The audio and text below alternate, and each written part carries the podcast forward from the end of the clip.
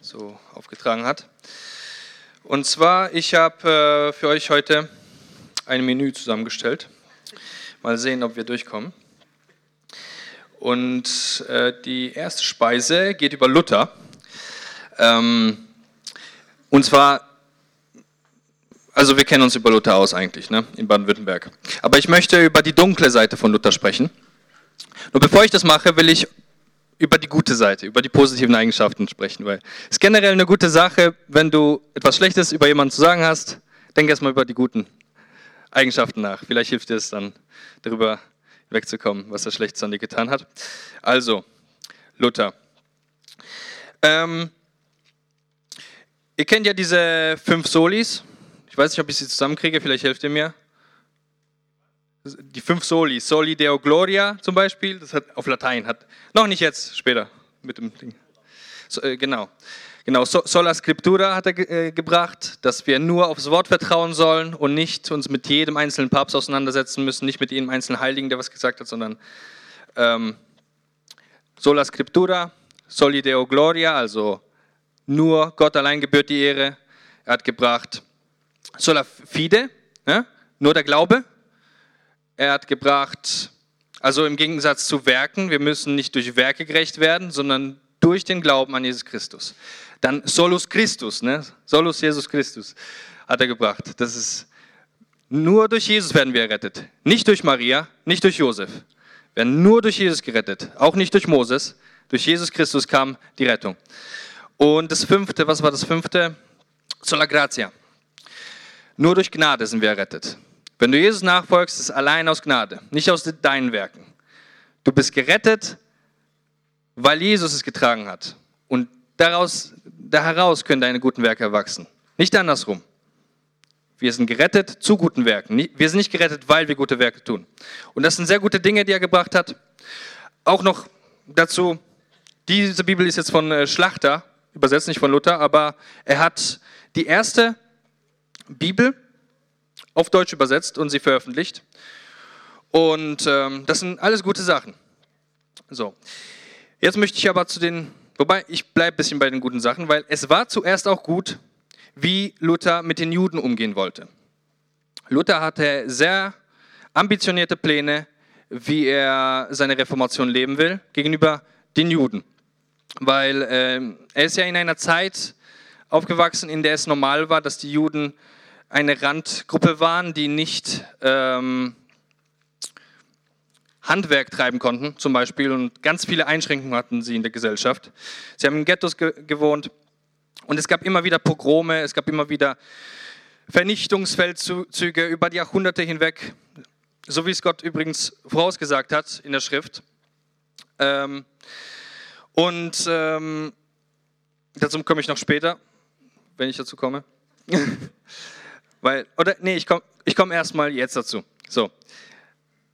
Gott hat im äh, Deuteronomium, steht es, er hat vor das Volk Israel Segen, das fünfte Buch Mose. So, der hat Segen und Fluch gesetzt vor Moses, vor das Volk Israel. Segen, wenn sie Gott gehorchen und leben, und er hat sie dazu aufgefordert, so folgt mir nach, gehorcht auf meine Stimme und ihr werdet leben und ich gebe den Segen euch. Aber er hat auch einen Fluch vor sich hingesetzt und hat gesagt, was passieren wird, wenn sie, diesem Fluch, wenn sie sein Wort nicht gehorchen werden. Ja, ja, nimm sie. Die ist nicht gewöhnt, dass ich so auf so einer großen Bühne spreche. In Sardinien haben wir nur kleine Gemeinden. ähm, oder fast nur kleine. Wo ist ich stehen geblieben? Genau. Die Israelis wurden vor Segen und vor Fluch gesetzt. Und Gott hat ganz genau gesagt, was passieren wird, wenn er sie segnet. Und er hat sie gesegnet. Wir haben es gesehen, auch in der Schrift, wie er sie gesegnet hat. Aber dann kamen manchmal zwielichtige Könige an die Macht und sie gingen in den Fluch über. Und es passierte genauso, wie, wie er es gesagt hat. Gott, dass äh, die Israelis ähm, zuerst äh, Hungersnöte hatten. Erst ging es los, dass kein Regen fiel, dann kamen Hungersnöte, dann kam irgendwann ein anderes Volk mit dem gab es Krieg und irgendwann, in der letzten Konsequenz, wurden sie herausgetrieben aus dem Land, so wie es Gott vorausgesagt hat. Und dann hat er aber gesagt, auch in diesen Flüchen so, hey, wenn ihr in diesem Land seid, in Babylon oder wo auch immer, Und selbst wenn es am Rande des Himmels wäre, ähm, wenn ich euch dahin verstreue und ihr kehrt um, ich werde euch wieder sammeln. Und wir leben in einer sehr interessanten Zeit, wo das schon passiert ist. Die, Juden wurden wieder gesammelt aus allen Herrenländern. Genauso, was der Herr vorausgesagt hat, er wird sie ausstreuen in alle Länder und er wird sie wieder zurückbringen. So, äh, das ist passiert. So, und jetzt haben wir dann den Luther. Der ist in dieser Zeit gewesen, wo die Juden noch in alle Länder verstreut waren. Die waren in Deutschland waren viele, in Mitteleuropa viele Juden und sie hatten, wie gesagt, keine Rechte. Und er hat, als er 40 war, dieses Buch geschrieben oder diesen Text, dieses Essay. Das heißt, dass Jesus Christus ein geborener Jude sei. Eine sehr heftige Behauptung damals, ne? weil sie haben ja damals Jesus bezichtigt, des, äh, oder die Juden des Christusmordes bezichtigt. Aber Jesus Christus ist ein geborener Jude. Und darin hat er geschrieben, wenn ihr mit mir so umgegangen wärt, wie er mit den Juden umgeht, dann wäre ich nicht Christ geworden, ich wäre höchstens eine Wildsau geworden. Und er sagt im Grunde, was er fordert, ähm, dass man den Juden mit Liebe begegnen soll und sie damit erreichen soll. So, und jetzt kommt die dunkle Seite, von der ich gesprochen habe.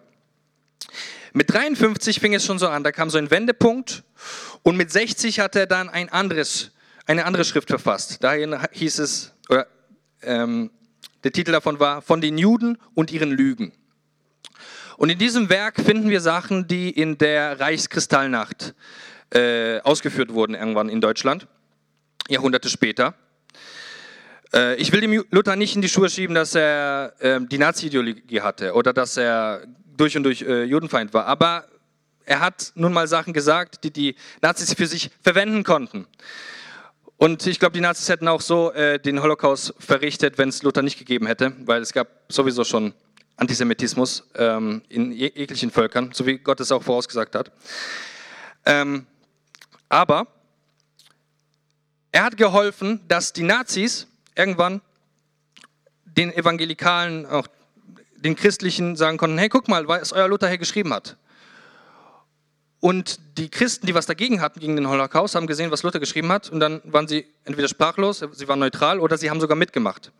Dadurch, was er geschrieben hat, dadurch, was er gesagt hat, was er gefordert hat. Und er hat gefordert, dass man ihre Synagogen anzündet. Und ich weiß nicht, wie es dir geht, aber als ich das mitgekriegt habe, zunächst mal, ich, ich habe es mal von einem, einem gläubigen Historiker gehört, was, was Luther so gesagt hat, was er gemacht hat, ähm, Negatives. Ich war ein bisschen geschockt. Ähm, und als ich das so gesehen habe, so dieser Wandel von ich liebe die Juden, ich will sie mit dem Evangelium der Liebe erreichen, hin zu verbrennt ihre Synagogen, äh, verbrennt ihre Synagogen. Das ist ein großer Schritt. Und ich frage mich, was ist da dazwischen passiert? Ähm, und es steht, wenn man so recherchiert, ich habe jetzt nicht so tief mich in die Materie eingegraben, vielleicht habe ich auch was ausgelassen, aber es steht drin, dass er nicht besonders erfolgreich war, ähm, die Juden zu erreichen. Es gab getaufte Juden zu seinen Zeiten, es gab Schriftverkehr zwischen ihm und getauften Juden und so, aber es war ihm einfach nicht schnell genug scheinbar. Und es hat mich echt zum Nachdenken gebracht, weil wie kann es sein, dass so ein euphorischer Liebhaber der Juden plötzlich zum Hasser wird? Was macht einen Liebhaber zum Hasser? Und ähm, der Zack ist ja gerade in Israel, habt ihr mitgekriegt? Und der hat mal, der hat eine interessante Frau kennengelernt dort. Wenn du sie fragst, wo sie herkommt, dann sagt sie, I'm from heaven. I'm from heaven. Sie darf nicht sagen, wo sie herkommt in Israel, weil sie ist illegal dort, um Juden wie Heiden dort zu predigen vom Evangelium. Und sie geht in Busse und predigt und sie verteilt Flyer und sie lebt nur für das und überlebt da irgendwie. Und ähm, die wurde schon mal von Rabbinern da im Bus gewürgt für das, was sie predigt. Und trotzdem geht sie weiter und weiter und predigt das Evangelium. Ich dachte, das ist heftig, wow, was für eine Liebe muss die haben. Aber auf der anderen Seite sehe ich dann Luther und der hat scheinbar seine Liebe äh, trüben lassen für die Juden. Irgendwann. Und ich frage mich so echt, wie, wie, viel, wie viel Ablehnung braucht es, damit meine Euphorie in Hass umgewandelt wird, meine Liebe in Hass in, zur Zielperson. Ich weiß nicht, wohin dich der Herr gesendet hat. Mich hat er nach Sardinien geschickt. Aber dich hat er vielleicht in die Kinderstunde geschickt, damit du den Kindern predigst. Vielleicht bist du ähm, in deiner Familie einfach. Äh, du, du bekochst Leute gut. Keine Ahnung, was, was Gott dir aufgetragen hat zu tun, gerade in dieser Zeit, in der du bist. Aber wie viel braucht es, wie viel Ablehnung von denen, die du lieb haben sollst, damit du anfängst, sie zu hassen? Ähm, das ist für mich eine wichtige Frage, weil ich, ja, ich bin ja Missionar. Ne? Und ich habe schon entdeckt, wie das so ist, manchmal, wenn man in, gerade in fremden Ländern unterwegs ist. Ähm, aber auch hier war das schon immer so, ja, du kennst doch die Deutschen, die sind so und so. Ne? Und dann komme ich nach Sardinien und hey, die Sardinien, Sarden sind so und so. Ne? In Italien, hey, die Italiener sind ganz besonders. Ne? Die sagen das immer, überall, wo ich hinkomme. Und auch in äh, Afrika war ich mal dann waren wir da zu Gast bei einem, der hat ziemlich schlecht über die Ugandanesen geredet, weil er einfach schlechte Erfahrungen gemacht hat mit ihnen. Und ich, merke wieder so, ich merkte, wie da so dunkle Wolken kamen. Oder ich merkte es zu spät, sagen wir es mal so. Sie kamen einfach und ich habe sie akzeptiert. Ich habe sie nicht gefangen genommen, ich habe nichts dagegen unternommen. Und so langsam, langsam wurde die Liebe, die ich für die Ugandanesen hatte, so ein bisschen zu, zu Groll. Obwohl ich nichts Negatives mit ihnen erlebt habe, aber ich hatte seine, seine Samen bekommen, seinen Frust. Und ja, der Luther damals, der war ja auch in einer Welt, die durch und durch antisemitisch war. Und es war ein leichtes, von seiner Euphorie, von seiner Liebe für die Juden wieder zurückzugehen in dieses, ja komm, wir, wir müssen die einfach vertreiben, es geht gar nicht anders. Ähm, ich will jetzt nicht sagen, dass es, ähm, dass es okay ist. Ich will nur sagen, ich weiß nicht, wie ich in seiner Situation, in seinen Schuhen reagiert hätte. Ich hoffe, ich hätte mich besser benommen. Ich hoffe, ich hätte nicht solche Schriften äh, geschrieben, dann, die den Nazis als Vorwand äh, nutzen konnten, um, um Christen auch zum Hass anzuregen. Aber ich weiß eins, dass egal wie viel Luther sich von den Juden vielleicht angehört hat oder nicht angehört hat, ich weiß nicht, ob, ob er viel sich investiert hat in sie oder sehr wenig.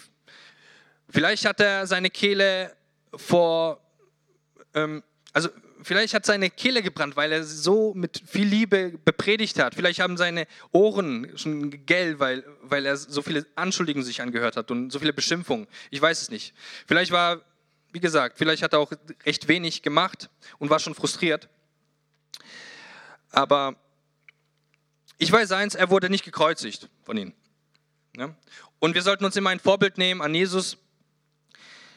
Jesus hat für seine Peiniger gebetet am Kreuz. Jesus hat zum Zeitpunkt der größten Schmach und Schande auf ihm, als er am meist gepresst wurde, trotzdem Liebe ausgestrahlt. Und ich will uns Christen mal mit Zahnpasta vergleichen. Ich habe es letztens von einem Prediger gehört, Zahnpasta. Wir sind wie Zahnpasta. Wenn man uns drückt, wenn wir unter Druck geraten, was kommt raus? Kommt Zahnpasta raus? Kommt was Gutes raus oder kommt was Mieses raus? Bei Luther kam dann unter diesem Druck, unter dem er war, auch politisch, vielleicht war es auch Geld und Macht, die ihn dazu verleitet haben. Vielleicht Politiker, die ihm gesagt haben, hey, du musst so und so verfahren mit denen. Ich weiß es nicht, wie gesagt.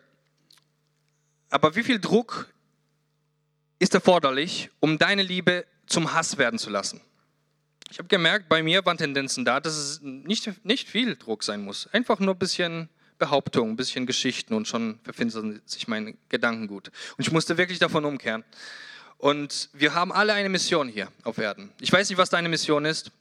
Also was genau, was spezifisch, welche Volksgruppe du erreichen sollst, welch, welche Menschen du um dich hast.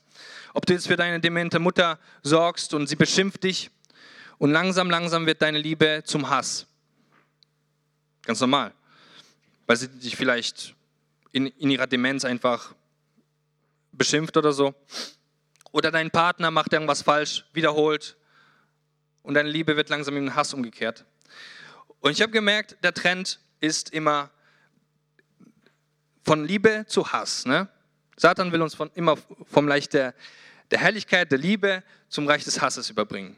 Obwohl wir uns noch Christen nennen, der hat nichts dagegen, dass wir uns Christen nennen, aber möchte, dass in uns der Hass wohnt. Er möchte, dass in uns äh, die Lauheit wohnt. Er möchte, dass in uns ähm, durch uns keine Liebe an die anderen herangetragen wird.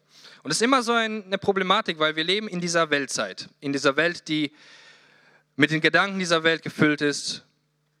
mit den Emotionen dieser Welt. Und wir sind, kennt ihr dieses Lied, sei ein lebendiger Fisch? Schwimme doch gegen den Strom. Es ist schwierig, manchmal gegen den Strom zu schwimmen. Auch wenn du fünf Jahre, zehn Jahre gegen den Strom schwimmst und du gehst weiter. Und nur Jesus kann dir weiter die Kraft geben, gegen den Strom zu, zu schwimmen. Und wir müssen wirklich in ihm bleiben. Ich habe gemerkt, es ist so wichtig, gerade auch in der Mission, in ihm zu bleiben, in seiner Liebe zu bleiben, uns nicht beeinflussen zu lassen, auch nicht von den anderen Christen, die dann sagen, hey, gib's auf, es hat keinen Wert, komm, zieh dich zurück das, was du machen wolltest, deine Ambitionen, deine Ideale, die, die, die funktionieren nicht. Sei mit uns im Club der Lauheit, sei mit uns in, in, im Club des Hasses, der, der Ignoranz. Nein, Jesus fordert von uns, geht. Liebt die Leute, liebt eure Feinde, sagt er. Und ich predige es als einer, ich wurde noch nie gefoltert, ich, wurde noch, ich war noch nie im Knast, wie der Torben zum Beispiel. Aber wir werden es sehen. Wie beim Luther, wie bei ganz vielen Leuten auf dieser Welt. Ähm, erst nach dem Tod weiß man so alles über sie. Es gibt nämlich so einige Prediger, große, kleine Prediger, viel erreicht haben, wenig erreicht haben. Und man hört immer wieder, manche halten durch bis zum Schluss. Manche Leute bleiben im Glauben bis zum Schluss, so wie es Jesus gesagt hat. Wer aushält ans Ende, der wird gerettet werden. Ne? Das sagt er. Aber es gibt manche, nach ihrem Tod kriegt man raus, ach hier, eine Affäre, hier, das ist passiert, das ist passiert.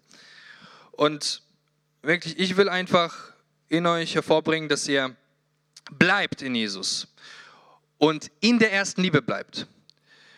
Und dass wir uns nicht von der Weltzeit einfach einschüchtern lassen oder beziehungsweise, ähm, ich sag's mal so, ich hatte mal ich wurde mal von einem Prediger eingeladen zum Essen.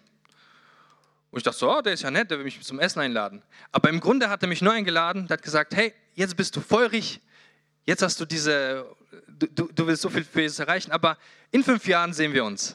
Dann bist du genauso wie ich. Das ist allen Ernstes gesagt. In fünf Jahren sehen wir uns. Und dann, es ist schon zehn Jahre her. Halleluja. hat gelogen. Aber ich will dir die Frage stellen, wo wirst du in fünf Jahren sein? Wo wirst du in zehn Jahren sein in deinem Glaubensleben? Wirst du jetzt weiter stagnieren, mit dem Trend der Welt gehen, so langsam? So, hey, ja, ich habe doch diese Erlebnisse gehabt mit Jesus, ich habe diese Erlebnisse gehabt und dich immer darauf ausruhen, was Jesus in dir Gutes getan hat. Aber das bringt dir nichts. Du brauchst ein neues Feuer, immer wieder. Du brauchst neue Liebe vom Herrn. Neu die Schrift durchstudieren, als ob du sie noch nie gelesen hättest. Wieder neu, wieder vielleicht eine andere Übersetzung. Das, das schafft wirklich frischen, frischen Atem wieder in Jesus. Damit du, zu alten, aber damit du zur alten Liebe zurückkommst. Weil es ist ganz normal, dass deine erste Liebe, in der du, wenn du jetzt neugläubig bist, in der du dich jetzt befindest, ist ganz normal, dass sie weiter fortgeht. Jesus fordert das von uns, dass wir in dieser Liebe bleiben. Aber er sagt von manchen, hey, diese Liebe geht mal vorbei. Und ihr sollt aber wieder zurückgehen dahin. Und wirklich, wo du, wo du stagniert bist von der Erstliebe. Ich weiß nicht, was, was die Gemeinde auch mit dir getan hat. Viele sind auch sehr geschädigt von Gemeinde. Ich hatte auch mal keinen Bock mehr auf Gemeinde, weil ich einfach bestimmte Dinge erlebt habe. Und wir müssen uns wieder reinigen. Wir müssen das Innere reinigen, damit das Äußere auch scheint. Nicht erst das Äußere und dann das Innere, sondern erst das Innere. Und wirklich, das ist so wichtig, weil auch die Jünger von Jesus, die wurden mal abgelehnt von welchen, die sind durch Sam Samaria gelaufen und dann wollten sie eine Herberge finden. Und dann hieß es, oh, dieser Jesus, der will nach Jerusalem. Das heißt, er ist Jude, das heißt, wir nehmen ihn nicht auf. Nö. Und dann haben die Jünger von Jesus gesagt, komm, lass uns doch Feuer vom Himmel regnen lassen. Lass uns doch beten, dass sie verzehrt werden. Ne? Und Jesus fragte, welchen Geistes seid ihr eigentlich? Wisst ihr, welchen Geistes ihr seid? Und er ging dagegen, was die, seine Jünger gefordert haben. Und immer wieder kommen auch Jünger zu dir vielleicht und fordern engen Quatsch. Was dagegen geht, was es gesagt hat, liebt eure Feinde. Und wir reden jetzt schlecht über diese Person oder diesen Pastor, über was auch immer. Und so ist der Trend. Und es ist immer wieder eine neue Entscheidung ich bin ein lebendiger Fisch, ich gehe gegen den Strom, auch in der Gemeinde. Wenn deine Gemeinde, ich weiß nicht, ich kenne viele hier nicht, ich weiß nicht, ob ihr hier nur heute da seid und dann wieder in eurer Gemeinde seid oder ob ihr länger da seid. Ich war hier schon lange nicht mehr. Aber wenn du wieder in deine Gemeinde gehst und oder vielleicht auch hier, vielleicht sind die Gläubigen unter dir, um dich herum. Vielleicht sind sie gar nicht so Jesus-konform, wie du das dir vorstellst. Geh gegen den Strom. Sei das Beispiel. Sei mit Jesus. Und ähm, über Luther will ich noch was sagen. Äh, Luther hat meinesgleichen zum Beispiel ertränken lassen. Ich habe nämlich äh, Leute getauft im Erwachsenenalter, die schon besprenkelt waren als Kind. Ähm, und äh, er hat diese Leute dann ertränken lassen, diese Wiedertäufer. Ich meine, Luther hat gute Sachen gemacht, ne? aber er ist leider nicht so weit gegangen, dass er alles durchgesetzt hat, was, was die Apostel gemacht haben. Der hat nur ein bisschen durchgeführt. Und dieser Historiker, mit dem ich mal geredet habe, der meinte, Luther war noch durch und durch Katholik eigentlich. Der hat nur ein paar Sachen geändert, die ihm jetzt, ähm, die ihm jetzt als die größten Vergehen vorkamen. Aber sonst war er durch und durch Katholik und deswegen hat er auch viele Leute, die dann angefangen haben, das Wort zu lesen in ihrer eigenen Sprache, haben gemerkt, oh hoppla, das haben die Jünger gemacht. Dann hat er die verfolgt. Ne? Und ähm, wollte ich nur, nur mal das sagen. Und ich, mal, mal sehen, bin ich mit Luther schon fertig? Genau, wisst ihr nicht, welchen Geisteskinder ihr seid? Wir müssen uns immer, immer gerade auch, wenn wir, wenn du mal von Gott irgendwo hingesandt wirst, in ein fremdes Land, wirklich. Glaubt denen nicht, gerade den Christen nicht, was die über dieses Volk erzählen. Das ist meistens einfach nur Ausreden. Ich erlebe das immer und immer wieder, auch bei den Saden so. Italiani sono particolari, sagen sie immer. Die Italiener sind ganz Besonderes. Du musst, du musst aufpassen. Ne? ach, das jedem Volk das Gleiche. Und, und Luther hatte das auch bei den Juden wahrscheinlich gehört, von, von den Katholiken und von, von, den anderen um ihn herum. So, hey, bei den Juden braucht es nicht, brauchst nicht weitergehen. Und vielleicht wirst du mal in Israel sein und du wirst nicht so schnell von denen angenommen werden. Deine Worte werden nicht so schnell angenommen. Und das ist ganz normal. Aber streue deinen Samen. Streue deinen Samen. Jesus spricht davon in einer Parabel, wenn wir den Samen streuen, dann ähm, gucken wir nicht unter die Erde. Wir buddeln es nicht jede Nacht wieder aus und schauen, ob es. Das macht man nicht. Und leider hat es Luther ausgebuddelt. Der hat bewertet nach ein paar Jahren, oh, das funktioniert nicht, okay, ich, ich gehe wieder zum Hass über. Scheinbar. Lass uns wirklich den, den Samen der Bo im Boden lassen. Bei manchen ist es so, äh, bei manchen Propheten war das so, Jesus hat, oder Gott hat zu ihnen gesagt, ich sende euch aus, zu diesem Volk ein Prophet zu sein, aber sie werden nicht auf euch hören. Aber macht weiter. Manche aber waren sehr erfolgreich, sofort. Bei Luther war das so ein Mischmasch. In manchen Landen kam er sehr gut an, schnell, in manchen nicht. Und dann von diesem schnellen Erfolg in manchen Bereichen geblendet, war wahrscheinlich schnell dazu, manche Gruppierungen aufzugeben, die dann Widerstand leisteten. Das sind alles meine Gedanken. Ne? Ich, ich, ich, bin nicht so tief in der Materie. Ich weiß nur das, was ich gelesen habe bisher. Und auch das könnte. Ich war nicht dabei, als, als Luther gelebt hat. Ich muss immer vertrauen, was, was die Leute geschrieben haben über ihn. Ähm, genau, soweit dazu. Ähm, jetzt kannst du mal dieses olympische Ding einblenden. Dankeschön. Weil ich habe da so einen Vers für euch. Ähm, ich sage mal nicht, wo er steht erstmal, damit, ihr zuhört. Wisst ihr nicht, dass die, welche in der Rennbahn laufen, zwar alle laufen, aber nur einer den Preis erlangt. Lauft so, dass ihr ihn erlangt. Das sagt Paulus. Und er vergleicht den christlichen Lauf mit einer Rennbahn. Und später in dieser Passage spricht er davon, dass einer, ein Athlet, der verzichtet auf viel. Ein Athlet verzichtet auf viel Gutes, damit er ein guter Athlet ist. Ja? Und hast du schon mal einen Athleten gesehen vor seinem äh, Marathon, dass er einen Burger sich reinzieht? Wahrscheinlich nicht. Äh, ich esse auch Burger. Es gibt Sachen, die sind keine Sünde, aber trotzdem ziehen sie sich runter. Und ähm, ich, ähm, doch, ich würde gerne mal die ganze Passage vorlesen, damit ihr auch ein bisschen Wort Gottes habt. Ein bisschen Wasch im Wort. bevor ich zum nächsten nächster Speise, nächsten Speisepunkt übertrete. 1. Korinther 9, Vers 24. Könnt ihr mitlesen? Müsst ihr nicht?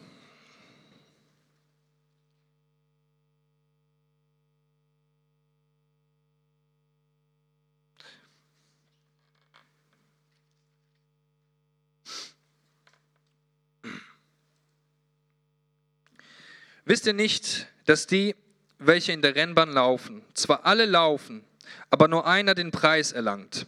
Lauft, so dass ihr ihn erlangt. Jeder aber, der sich am Wettkampf beteiligt, ist enthaltsam in allem. Jene, um einen vergänglichen Siegespreis zu empfangen, also die Läufer, die wirklich Marathons laufen, sie bekommen einen vergänglichen Siegespreis. Ne? Wir aber einen unvergänglichen. Wie viel mehr sollten wir streben nach Jesus? So laufe ich nun nicht wie aufs Ungewisse. Ich führe meinen Faustkampf nicht mit bloßen Luftstreichen. Oh, er vergleicht sich auch mit einem Boxer hier. Sondern ich bezwinge meinen Leib und beherrsche ihn, damit ich nicht anderen verkündige und selbst verwerflich werde. Ich will aber nicht, meine Brüder, dass ihr außer Acht lasst, dass unsere Väter alle unter der Volke gewesen sind und alle durch das Meer hindurchgegangen sind Sie wurden auch alle auf Mose getauft in der Wolke und im Meer. So, jetzt vergleicht Paulus uns mit dem Volk Israel. Und sie haben alle dieselbe geistliche Speise gegessen und alle denselben geistlichen Trank getrunken. Denn sie tranken aus einem geistlichen Felsen, der ihnen folgte. Der Fels aber war Christus. Alle hatten die gleiche Speise. Und trotzdem haben es nicht alle geschafft ins verheißene Land. Aber an der Mehrzahl von ihnen hatte Gott kein Wohlgefallen, obwohl sie diese richtige Geistespeise hatten. Sie wurden nämlich in der Wüste niedergestreckt. Diese Dinge aber sind zum Vorbild für uns geschehen, damit wir nicht nach dem Bösen begierig werden, so wie jene begierig waren. Werdet auch nicht Götzendiener, so wie etliche von ihnen. Wie geschrieben steht, das Volk setzte sich nieder, um zu essen und zu trinken, und stand auf, um sich zu vergnügen. Lasst uns nicht Umzucht treiben, so wie etliche von ihnen Umzucht trieben. Und es fielen an einem Tag 23.000. Lasst uns auch nicht Christus versuchen, so wie auch etliche von ihnen ihn versuchten und von den Schlangen umgebracht wurden. Murrt auch nicht, so wie auch etliche von ihnen murrten und durch den Verderber umgebracht wurden. Alle diese Dinge aber, die jenen widerfuhren, sind Vorbilder und sie wurden zur Warnung für uns aufgeschrieben, auf die das Ende der Weltzeiten gekommen ist. Darum, wer meint, er stehe, der sehe zu, dass er nicht falle. Ich sage es nochmal, wer, wer meint zu stehen, der sehe zu, dass er nicht falle. Und wie vorgeschrieben, diese Dinge sind für uns Vorbilder. Die Geschichte von Israel ist Vorbild für uns. Ich weiß nicht, wie es dir geht, wenn du, wenn du manchmal die Schrift liest und du, du hörst nur Zurechtweisung oder manchmal im Alten Testament so, dieses Schlechte wird passieren, das wird passieren, das wird passieren, so, so negative Hiobsbotschaften teilweise und denkst dir so, oh, das ist ja, das ist ja nicht so nett jetzt gerade. Manche denken sogar, dass, das Alte, dass der Gott des Alten Testaments ein anderer Gott ist, dass er irgendwie seinen Charakter geändert hat im Neuen Testament. Aber das stimmt nicht. Ich will euch eine Schriftstelle zeigen. Es gibt viele, aber es gibt äh, Schriftstellen, die euch das Gegenteil beweisen. Und die Leute, die das behaupten, dass das Neue Testament ein anderes ist als das Alte Testament, die kennen ihre Schriften auch nicht gut genug, will ich behaupten. Oder den Gott Israels auch nicht gut genug. Ähm, weiß nicht, ob du eine, eine Stelle, also hier in der Gemeinde wissen es viele, dass, ähm, dass Gott den gleichen Charakter hat, im Alten und wie im Neuen. Er ist immer noch der nette Gott, wie er im Alten war. und, und, und auch der, Paulus sagt, wir sollen die Strenge Gottes betrachten, aber auch die Güte Gottes. Wir müssen beides nicht aus dem Blick verlieren. Die Güte und die Strenge ist wichtig, beides zu haben im Blick. Und ich will mal Gott vergleichen mit einem Polizist, der dich auf der Autobahn anhält, weil du zu schnell gefahren bist. Und dieser Polizist gibt dir eine Verwarnung, sagt, hey, pass auf, es könnte eine Geldstrafe kommen. Äh, jetzt eine Frage an dich, würdest du diesem Polizisten ähm, äh, böse sein? dass er dich verwarnt hat? Also ich wäre dankbar, wenn ein Polizist mir eine Verwarnung gibt. Und stell dir vor, dieser Polizist kommt wieder beim nächsten Mal. Der gleiche Polizist 100 Kilometer weiter trifft dich und gibt dir eine Verwarnung. Ist es ein böser oder ein netter Polizist? Also dieser Polizist wäre nett zu mir, weil eigentlich hätte er das ganze Recht, mir vielleicht sogar den Führerschein zu entziehen, aber er verwarnt mich. Und so sehe ich Gott des Alten wie des Neuen Testaments. Er warnt uns immer, er ringt um uns, er zeigt uns, hey, das ist der Weg. Und er verspricht uns zwar, was passiert, wenn wir außerhalb von ihm laufen, aber er sagt immer wieder, obwohl er allen Recht hätte, uns zu verdammen an dieser Stelle, nein, ich gebe euch eine neue Chance, wenn ihr umkehrt. Und den Propheten äh, Joel, ähm, nee Quatsch, nicht Joel, jetzt predige ich zu lang. Gehirn bitte. Äh, äh, wie heißt derjenige, der nach Ninive geschickt wurde? Jona, Dankeschön. Fängt mit Jona Jona, ähm, Jona hat nur drei Sachen verkündet, oder drei, drei Worte in, oder ein bisschen mehr. In 40 Tagen wird diese Stadt untergehen. Und dann hat die Stadt in Sacke, Sack und Asche Buße getan. Und es ist nicht so gekommen, wie, wie er es vorausgesagt hat. Und wir sehen die Gnade Gottes. Er hat was vorausgesagt, aber er will es zurückziehen, wenn die Leute umkehren. Er will es, er ist so gnädig. Und Jona nimmt es ihm übel. Ach Gott, ich wusste es doch, dass du so gnädig bist. Und deswegen bin ich da nicht hingegangen. Also das nächste Mal, wenn du davon hörst, dass der Gott des Alten Testaments so zornig ist, erzähl den Leuten von Jona oder von König Manasse. Ich will euch von König Manasse erzählen. Das war ein richtig schlimmer König in den Augen Gottes und auch in meinen Augen. Ähm, ich schlag's mal auf. Der war anders als sein Vater, der Hiskia. Der Hiskia war nämlich vorbildlich, er hat die ganzen äh, Götzen äh, Bilder abgeschafft und hat Israel vor der Zerstörung bewahrt mit seinem Handeln. Ähm, und Klein Manasse hat es alles mitgekriegt, wie gutmütig Gott gewesen ist, dass eine Weltmacht nicht ankam gegen Hiskia, gegen den Gott Hiskias. So, aber Manasse war zwölf Jahre alt, als er König wurde, und er regierte 55 Jahre alt, äh, lang in Jerusalem. Obwohl er gesehen hat, was, gut, was Gott Gutes geschaffen hat in der Zeit Hiskias, er tat trotzdem, was böse war in den Augen des Herrn, nach den Gräueln der Heidenvölker, die der Herr vor den Kindern Israels vertrieben hatte. Er baute die Höhen wieder auf, die sein Vater Hiskia abgebrochen hatte. Und er richtete den Balen Altäre und machte Aschera Standbilder und betete das ganze Heer des Himmels an und diente ihnen. Er baute auch Altäre im Haus des Herrn. Sogar das hat er sich gewagt. Im Haus des Herrn baut er sich Altäre von dem der Herr gesagt hatte, in Jerusalem soll mein Name sein ewiglich. Und dann wird es wiederholen, und er baute dem ganzen Heer des Himmels Altäre in den beiden Vorhöfen am Haus des Herrn. Einer reicht nicht, beide Vorhöfe mussten sein. So böse war der, so böse. Gleich kommt die Gnade, obwohl es so böse war. So, er ließ aber auch seine Söhne durchs Feuer gehen, im Tal des Sohnes Hinnoms, und trieb Zeichendeuterei, Zauberei und Beschwörung und hielt Geisterbefrager und Wahrsager und tat vieles, was böse ist, in den Augen des Herrn, um ihn herauszufordern. Er setzte auch das Götzenbild, das er machen ließ, in das Haus Gottes, von dem Gott zu David und seinem Sohn Salomo gesagt hatte, in diesem Haus und in Jerusalem, das ich aus allen Stämmen Israels erwählt habe, will ich meinen Namen wohnen lassen ewiglich. Und ich will den Fuß Israels nicht mehr aus dem Land vertreiben, das ich ihren Vätern bestimmt habe, wenn sie nur darauf achten, alles zu tun, was ich ihnen geboten habe, in dem ganzen Gesetz, in den Satzungen und Rechten durch Mose. Aber Manasse verführte Juda und die Einwohner von Jerusalem, sodass die Schlimmeres taten als die Heidenvölker. Sie taten Schlimmeres als die Heidenvölker um sie herum, die der Herr vor den Kindern Israels vertilgt hatte. Und der Herr redete zu Manasse und zu seinem Volk. Wie gnädig ist der Herr? Er redet zu dem, einem der schlimmsten Könige, zu einem der schlimmsten Diktatoren. Gott redet zu ihm. Du bist nicht so weit entfernt, dass Gott zu dir redet. Das ist eine gute Nachricht. Der Herr redete zu Manasse und zu seinem Volk. Aber sie achteten nicht darauf. Der Herr schickt immer wieder Propheten. Ich hatte Glück in letzter Zeit, ich brauchte Richtungsweisung und ich habe gebetet zu Gott und immer wieder standen Leute auf meinem Weg, die genau das hatten, die Antwort auf meine Frage, die ich zwar schon bekommen habe im Gebet, aber es war noch schwammig.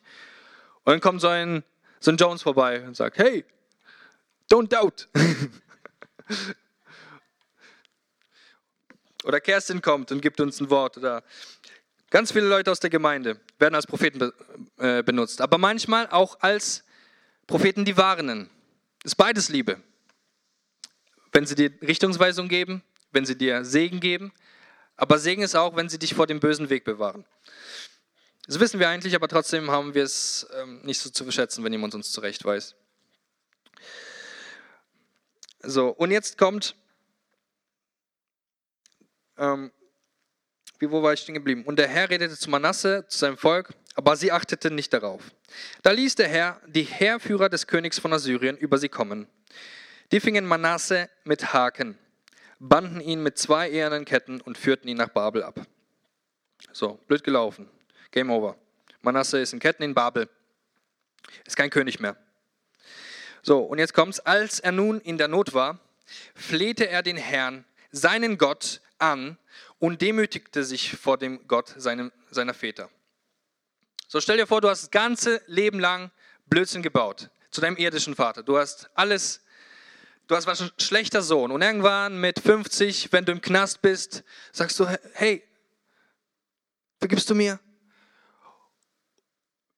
Denkt ihr, euer Vater würde euch vergeben? Also ich weiß nicht, wie ich reagieren würde, ob ich richtig reagieren würde. Aber mein Gott im Himmel ist so, er reagiert sofort.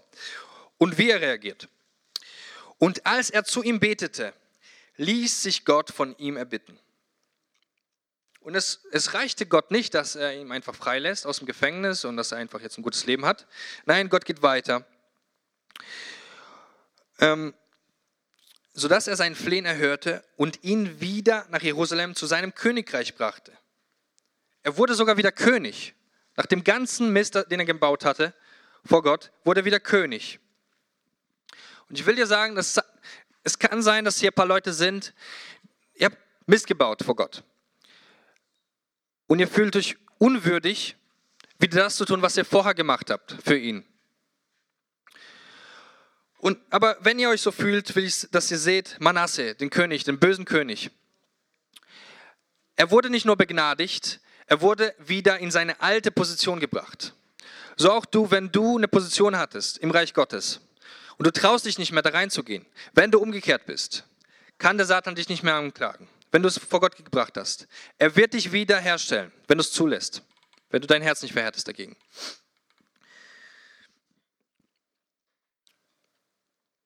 So, und als er zu ihm betete, Gebet ist ein Schlüssel, es öffnet alles. Als er zu ihm betete, ließ sich Gott von ihm erbitten, sodass er sein Flehen erhörte und ihn wieder nach Jerusalem zu seinem Königreich brachte. Da erkannte Manasse, dass der Herr Gott ist. So, und danach machte Manasse gute Sachen. Danach baute er eine äußere Mauer an der Stadt Davids, westlich von der Gihon-Quelle im Tal, und bis zum Eingang beim Fischtor und so weiter. Und er tat auch die fremden Götter weg und entfernte das Götzenbild aus dem Haus des Herrn und alle Altäre, die er auf dem Berg des Hauses des Herrn und in Jerusalem gebaut hatte, und warf sie vor die Stadt hinaus. Und er richtete den Altar des Herrn auf und opferte darauf Friedensopfer und Dankopfer. Und befahl Juda, dass sie dem Herrn, dem Gott Israels, dienen sollten.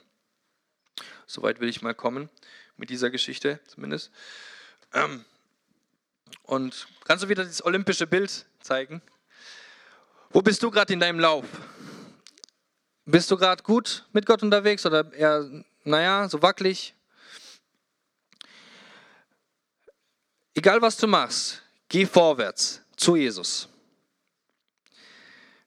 Und wenn du gerade ein Baby bist und du weißt nicht, was du machen sollst, du musst erstmal vielleicht zu kriechen lernen wieder mit Gott. Und dann zu krabbeln und dann irgendwann zu laufen. Einatmen, ausatmen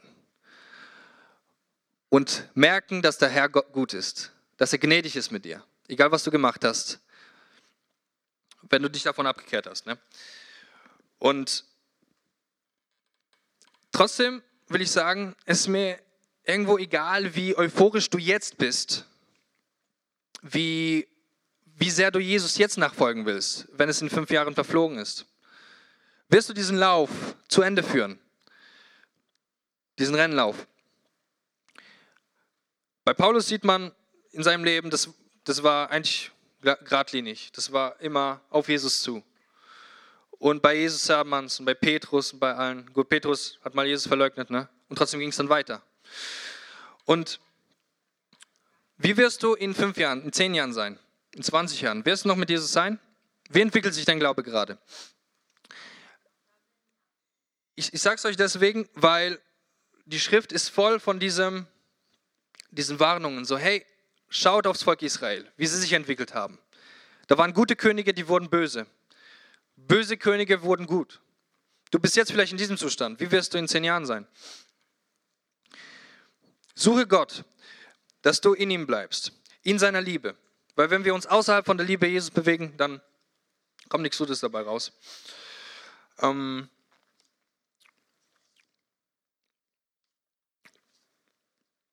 Wer meint zu stehen, sehe zu, dass er nicht falle. Im Großen und Ganzen. Und der Herr sagt, wenn du über wenigem treu bist, wirst du über Großes gesetzt werden. Ähm, ich habe es früher so gesehen, diesen Ausspruch oder diese Parabel von Jesus, wenn, wenn du über wenigen treu bist, wirst du über groß gesetzt werden. Ich habe es so gesehen, dass es im Himmel irgendwann ist. Wenn du hier gut deinen Job machst, dann wirst du im Himmel über groß gesetzt.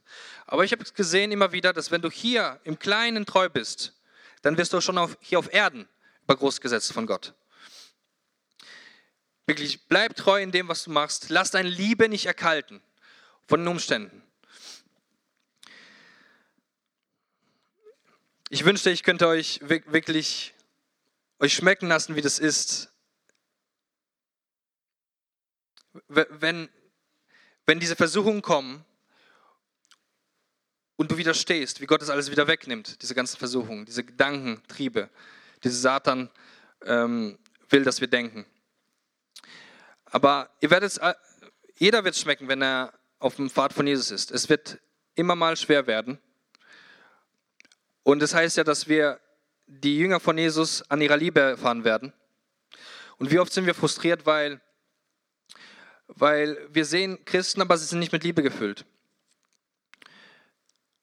Und doch sagt Jesus, liebe deine Feinde. Sei du der lebendige Fisch. Entscheide du dich heute dazu. Ähm, wer, ich will es nochmal sagen. Wer meint zu stehen, sehe zu, dass er nicht falle. Und nochmal, Wisst ihr nicht, dass die, welche in der Rennbahn laufen, zwar alle laufen, aber nur einer den Preis erlangt? Lauft so, dass ihr ihn erlangt. Das ist mein Herzensanliegen, dass die, die Gläubigen in Jesus bleiben, dass sie immer mehr entdecken, dass es immer vorangeht. Jesus hat immer mehr. Lass dir nicht einreden, dass es stagniert. Es wird immer mehr werden, wenn du ihm nachfolgst. Und ähm, ich möchte mal so eine kurze Gebetszeit einführen, eine, eine schweigsame Gebetszeit. Eine Gebetszeit, wo ähm, du dich hinsetzen darfst, auch knien oder stehen, wie auch immer, und mach deine Augen zu wirklich. Und stell Gott die Frage. Kann sein, dass manche hier in Sünde sind, offensichtlich.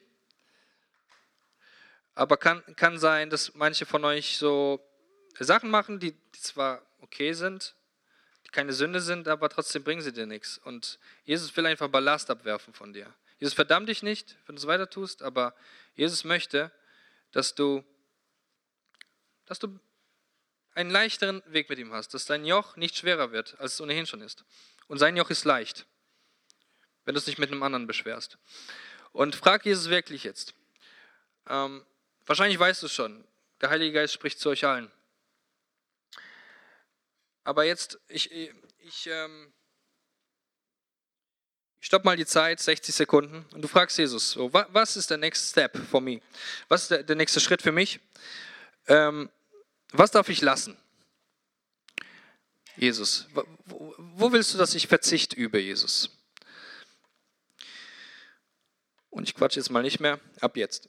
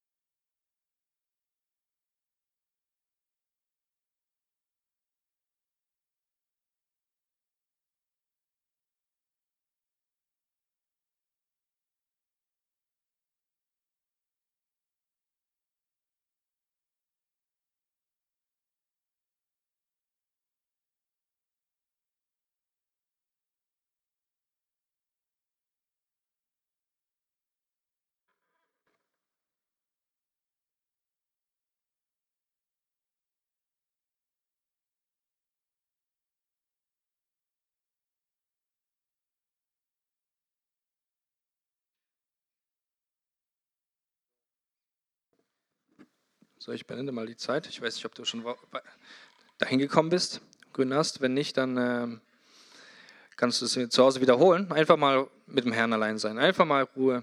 Einfach mal hinhören. Was sagt er zu dir? Was für Eindrücke gibt er dir? Und aufschreiben. Einfach mal aufschreiben. Auch wenn du denkst, dass es von dir ist erstmal oder wo auch immer.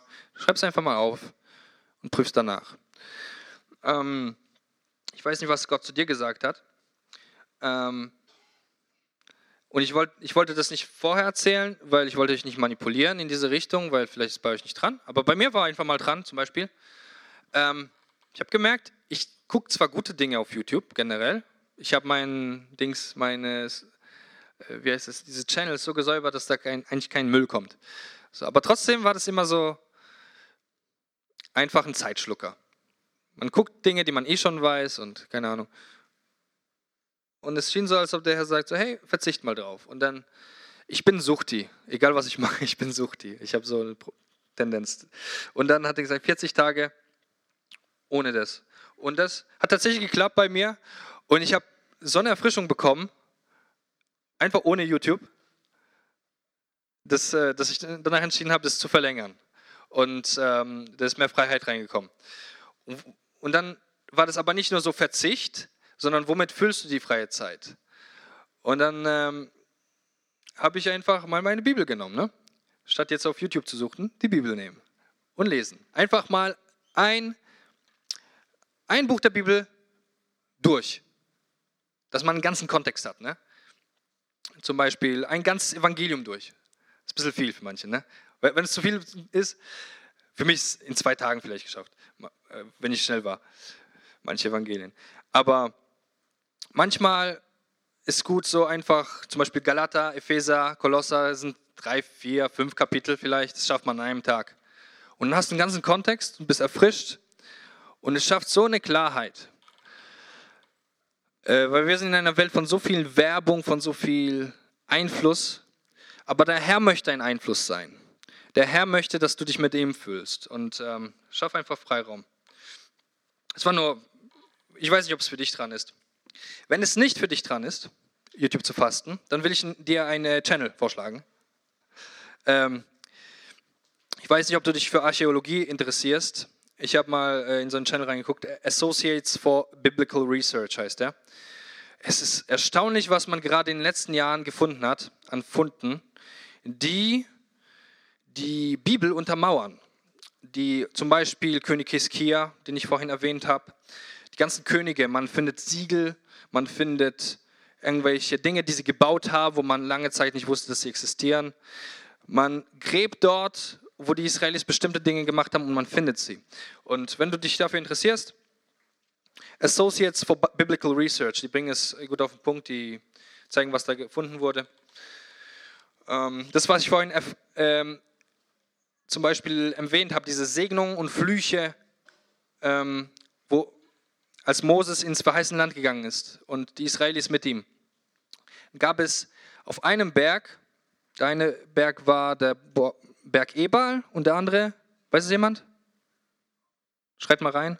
Ebal und auf dem einen Berg wurden die Flüche vorgetragen, auf dem anderen die Segnung. Ich krieg's nicht mehr zusammen. Genau, Dankeschön. Und äh, die haben tatsächlich in dieser alten Sprache die, ähm, diese Tafeln gefunden mit diesen Flüchen und Segnungen.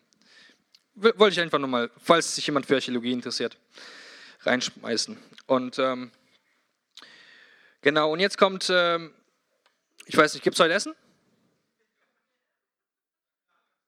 Ja? Okay, also es gibt gleich Essen. Wenn du aber Gebet möchtest, äh, das Team ist bereit, hoffe ich. Der Michael, Weiß ich, Roman, bist du auch dabei?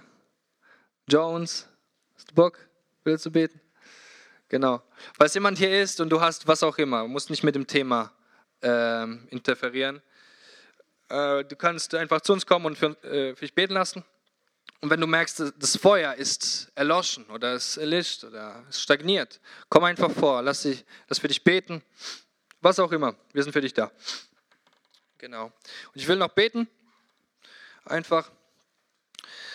Herr Jesus, ich danke dir für deine Gemeinde, für den Leib Christi und ich bitte dich, dass in uns der Glaube nicht erlischt, dass die Liebe nicht erlischt, so wie, so wie du es vorausgesagt hast, äh, hast, dass in den letzten Zeiten passieren wird. Dass wir nicht davon beeinflusst sind, sondern dass wir in dir bleiben, in deiner Liebe und immer mehr wissen, wer du bist, Herr. Lass uns immer mehr wissen, wie du bist und immer weniger wissen, wie die Welt ist, Herr. Lass uns dich schmecken, nichts anderes, Herr. In Jesu Namen. Amen.